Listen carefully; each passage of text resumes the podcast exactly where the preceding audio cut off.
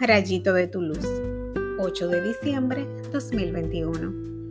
Alégrate llena de gracia, el Señor está contigo.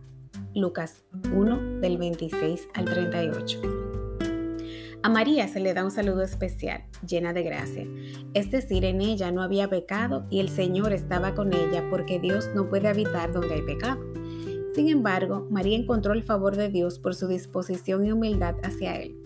Ella fue preservada de la mancha del pecado original desde su concepción, para que su cuerpo pudiera acoger a la gracia, al Hijo de Dios, para que nada pudiera contaminar el fruto de su vientre. Es un misterio de fe que aceptamos gracias al Espíritu Santo.